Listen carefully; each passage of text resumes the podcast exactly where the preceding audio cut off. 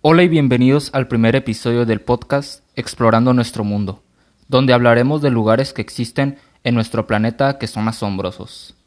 Me llamo Eduardo Guerrero y como ya vieron el título, al darle play al episodio les hablaré sobre el Pozo de Darbaza.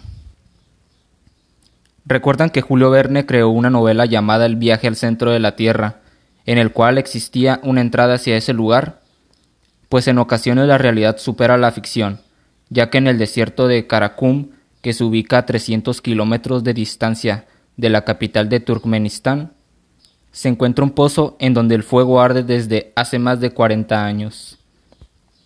En 1971, un grupo de geólogos de nacionalidad rusa exploraron la zona del desierto de Karakum en Turkmenistán. Lo que en realidad buscaban eran campos petrolíferos.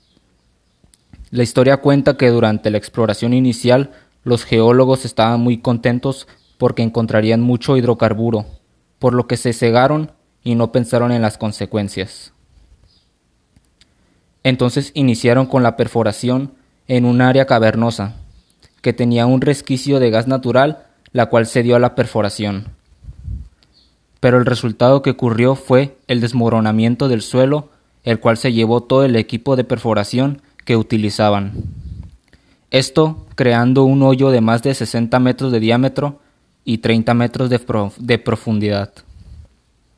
Para buena fortuna no hubo muertos, pero el hoyo que crearon emanaba gas natural compuesto principalmente de metano.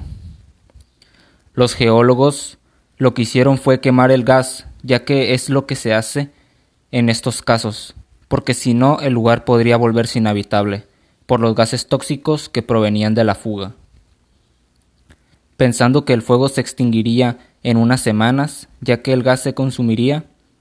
Pero no, sus cálculos fueron erróneos, por lo que el cráter sigue encendido hasta ahora nuestra actualidad.